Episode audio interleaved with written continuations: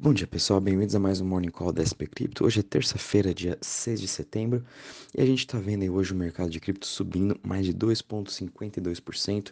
Tudo isso também vem acompanhando os mercados globais, que depois é da queda de ontem, que a gente viu caindo mais de 2%, ainda com as notícias sobre a, a, o envio de gás da Rússia para a Europa, né, que está parado agora pela empresa Gazprom. Então isso vem trazendo mais volatilidade, mais incertezas, né? E depois de uma queda de mais de 2%, mais do que normal também a gente vê um repique nos mercados globais, né? Já no lado de cripto, quem está puxando toda essa alta hoje é o Ethereum, né, que ele está tá subindo em mais de 6%. O Bitcoin está estável, subindo em mais ou menos 1%, a 19.921 dólares. Ele vem é, trabalhando nessa região já faz mais de uma semana, né, nesses 20 mil a 19 mil dólares. E lembrando que ele ainda pode sim voltar a bater nos 17.500, dependendo uh, do cenário macro, das incertezas que vai acontecendo, até mesmo das notícias, né? Lembrando que esse mês também vai ser um mês de inflação, que a gente vai estar sabendo também como estão as inflações em todos os países. Nas, os investidores né, estão na esperança aí que ela já vai vir uh, abaixo ainda também das expectativas, o que possivelmente pode aí ajudar o Banco Central, a, talvez aos bancos centrais mundiais, né, talvez não subir tanto os juros ou já até pensar em parar. Mas enfim, é, a gente aqui também ainda acha que os bancos centrais vão continuar subindo juros até que a inflação volte para um patamar aí de mais ou menos de 4%. Então ainda a inflação tem que cair mais da metade para a gente ver o, pelo menos o Fed parar de elevar esses juros, né? O Ethereum está subindo aí 6,5%.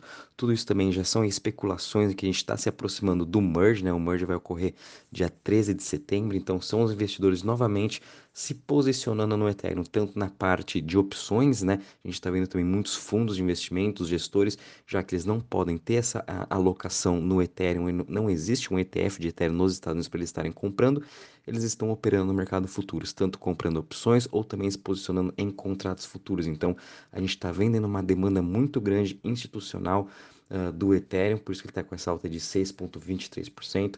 BNB subindo 2% hoje a 280 dólares, Cardano subindo 3,45% a 0,50, Ripple subindo 3% a 0,33, Solana também subindo 4% a 33,04 e Polkadot subindo 1,60% a 7,59. Em relação às maiores altas das últimas 24 horas, a gente está vendo o grande destaque do Ethereum Classic, subindo 27,15% a 40,79%. O, Ethereum, o ETC né, já também está subindo aí 27% nos últimos 7 dias. Nos últimos 3 meses já sobe mais de 200%. E, ainda, e essa alta dela hoje, né, ainda mais são especulações, porque como vai ocorrer o merge, é, muitos dos mineradores não querem né, é, passar 100% para Proof of Stake, porque literalmente eles não vão ter mais a sua receita. Então, eles estão aí é, migrando todo o seu poder para o Ethereum Classic e vão continuar suportando essa rede. Tanto é que a gente está vendo o hash rate do Ethereum Classic renovando as suas máximas e bem provável a gente vai ter um outro fork do Ethereum que é onde vai ter também novos mineradores, já que eles também não querem vender suas placas, eles não querem simplesmente desistir da rede, né? É, eles sempre começaram minerando bit, é, minerando Ethereum, eles vão continuar minerando. Eles foi um investimento muito grande para muitas dessas empresas, né? E eles vão aí estar tá suportando as redes onde eles possam continuar utilizando suas placas e fazendo toda essa mineração. Então, por isso também dessa alta do Ethereum Classic, a gente pode continuar vendo também essa alta à medida que o merge vai se aproximando. A gente também está vendo aqui a DeFi Chain subindo 19,46% a 1,42%. Também tem o Tom Token subindo em 18% a 1,75%. Bitcoin Gold também subindo 16% a 25,73%.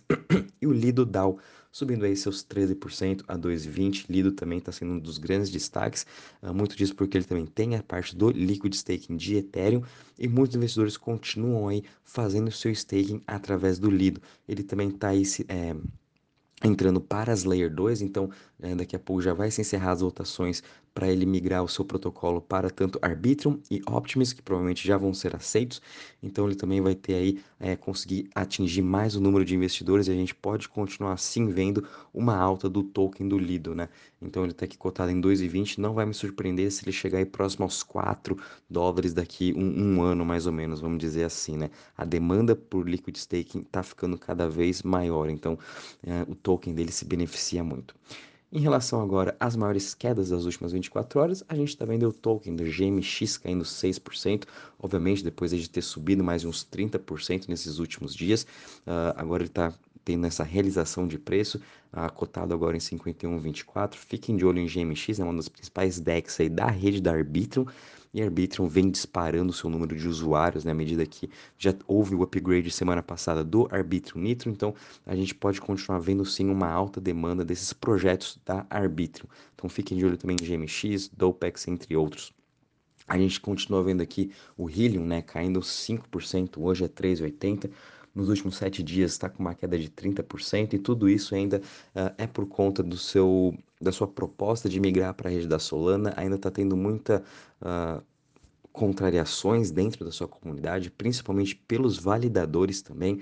Então a gente ainda está vendo uma grande força vendedora do Helium, né? No longo prazo, acredito que vai ser muito beneficiário, é, todo, todo mundo, né? Vai ser muito bom aí para a rede da Helium estar migrando para Solana, uh, pensando também pelas questões de custo, pela questão de escalabilidade da sua rede e também todos os, todos os projetos né, que a Solana tem com o seu celular e a Helium sendo uma rede 5G pode se beneficiar muito disso. Uh, só que no curto prazo a gente pode sim continuar vendo essa volatilidade. Nexo também caindo 4,79% a 0,97% e OKB caindo 2,57% a 14,97%. Já quando a gente compara aqui os setores, hoje todos eles estão uh, trabalhando em alta. O setor que está mais subindo é o setor de DeFi, muito por conta da cripto DeFi Chain, está subindo hoje 12%, seguido de Smart Contracts, subindo 5,62%, liderado por o Ethereum. Então, o Ethereum também vem puxando todas as Smart Contracts com ele. E a gente também está vendo as DEX subindo 4,98%. E o setor que está menos subindo hoje é o setor de Privacy, subindo 0,88%.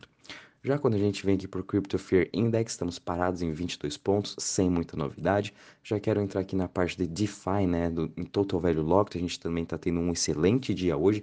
Voltamos aí aos 100 bilhões em Total Value Locked e a gente está vendo principalmente disso muitas das principais chains, né, que eu comentei com vocês, o Lido.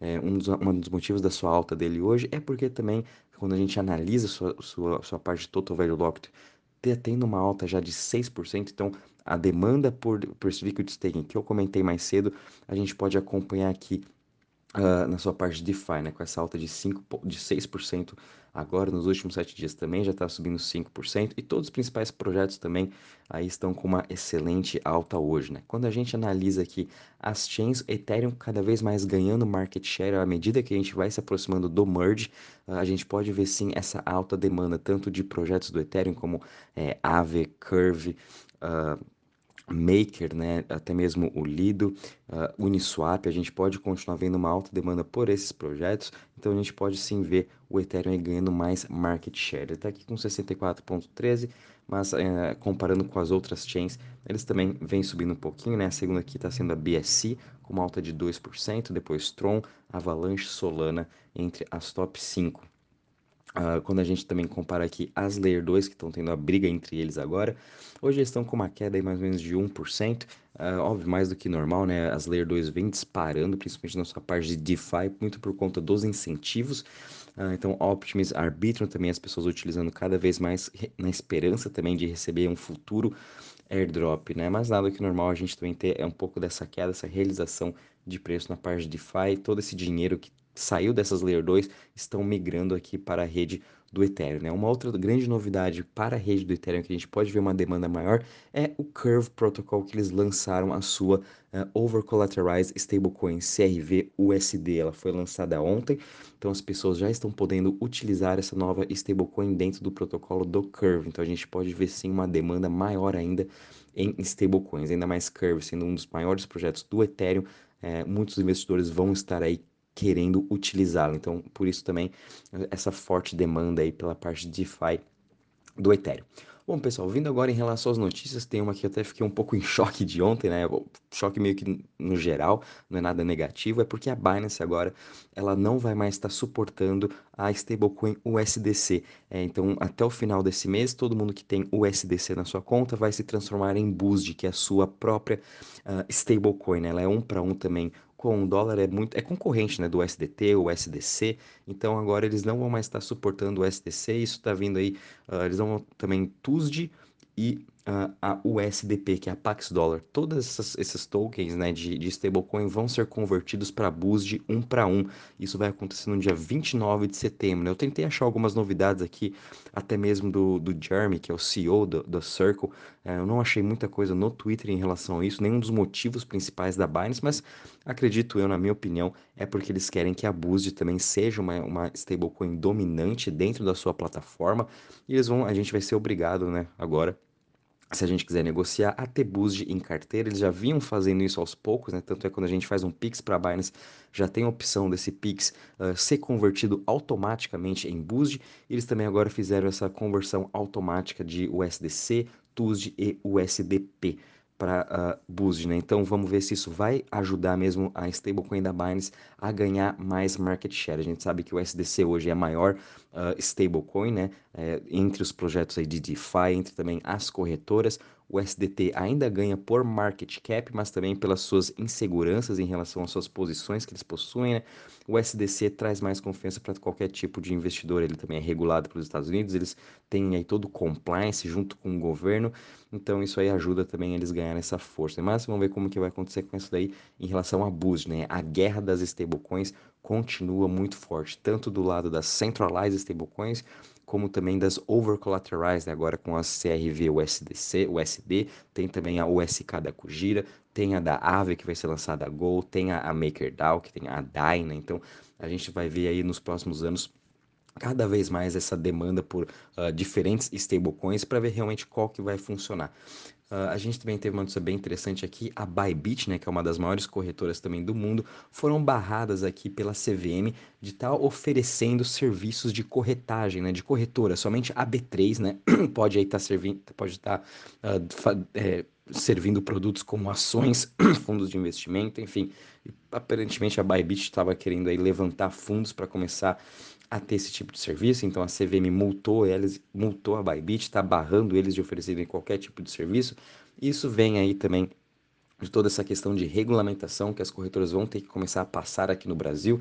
Tanto é que a gente viu aqui que a Binance contratou o Henrique Meirelles, né, que foi aí um ex-ministro da Economia entre 2016 e 2018. Ele contratou agora para ser um advisor aqui da Binance Brasil. Isso também vai ajudar bastante, acredito eu, uh, no relacionamento da Binance com o governo, com as entidades regulamentadoras. Né? O Henrique Meirelles uh, possui também bastante contato, ele sabe das leis, então isso ele vai estar tá ajudando a Binance a se regulamentar aqui no Brasil, a saber onde que a Binance pode estar se expandindo, onde que não pode, e com isso a gente pode ver sim cada vez mais a Binance tendo essa dominância de mercado brasileiro, e a medida também disso é que as outras corretoras como XP, BTG, Nubank estão lançando também suas plataformas, né? A Binance está querendo se proteger também em relação a isso. A gente sabe que vai ter muita demanda de vários clientes agora que já estão nessas corretoras, eles vão começar a utilizar a plataforma do BTG, a plataforma da XP, porque já está tudo integrado com toda a vida dele, com todos os investimentos, né?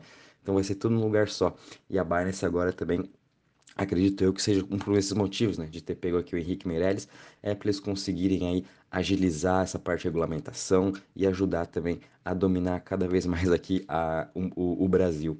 Uh, a gente também teve aqui até na Arábia Saudita, né, eles contrataram um ex-executivo da Accenture, uh, o nome dele aqui é o Mohsen Al-Zahamari. Ele também vai estar aqui, ele já trabalhou no Banco Central da Arábia Saudita, ele trabalhou na parte de inovação e blockchain, e ele vai estar aqui também liderando essa parte da indústria de cripto, obviamente também junto para eles terem esse, essa parte, essa clareza regulamentória, né? Ele vai estar auxiliando aqui as empresas também a como que eles podem estar tá negociando cripto. A gente viu ontem que o Afeganistão, né, muito por conta do Talibã, já barrou cripto no seu país, e a gente sabe aí que todos os países estão um meio que colado no outro, e a Arábia Saudita quer ser um dos líderes de inovação também nesse mercado de cripto. Então eles precisam também ter essa clareza regulamentória para mostrar para todos os países como é que se pode regulamentar e quem sabe também isso ajudá-los uh, no futuro.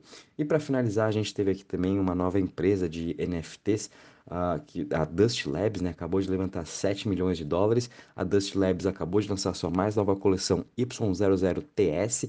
A Dust Labs criou o The Gods, que foi uma das maiores coleções aí da Solana. Agora lançaram essa outra também dentro do próprio ecossistema da Solana. Então, Dust Labs aqui, essa questão de NFT, a gente, apesar de ter visto uma queda muito forte, né, em agosto, de mais de 50% em volume, mas as, as coleções de NFT ainda estão sendo vendidas é, dependendo da coleção, ainda está tendo uma alta demanda. Óbvio que são algumas assim, uh, como CryptoPunks, Bored Ape, The Gods, né? Tem algumas ainda muito específicas que estão conseguindo ainda uh, terem diversas negociações, mas a gente uh, continua vendo né, muitos dos VCs investindo nesses projetos de NFT. Então, essa demanda vai voltar eventualmente à medida que o mercado também comece a recuperar e os investidores voltem também a olhar mais para NFT. Os investidores que eu digo seria o investidor de varejo, né? Bom, pessoal, em relação às notícias, é isso mesmo. O mercado hoje está bem positivo. A gente pode continuar vendo talvez essa alta até semana que vem aí sendo liderada pelo próprio Ethereum. E lembrem ainda da, da, da seguinte frase, né? Sobe no boato, cai no fato, né? Então, uh, vão, vão comprando com calma. Semana que vem a gente tem aí o Merge, é um, um dos eventos aí mais aguardados nos últimos aí cinco anos, provavelmente, que o Ethereum foi postergando e realmente agora vai acontecer efetivo semana que vem, mas é, a gente pode ver sim uma realização semana que vem desses preços. Então, tomem cuidado com isso. Qualquer novidade, vou avisando vocês. Um bom dia e bons trades a todos.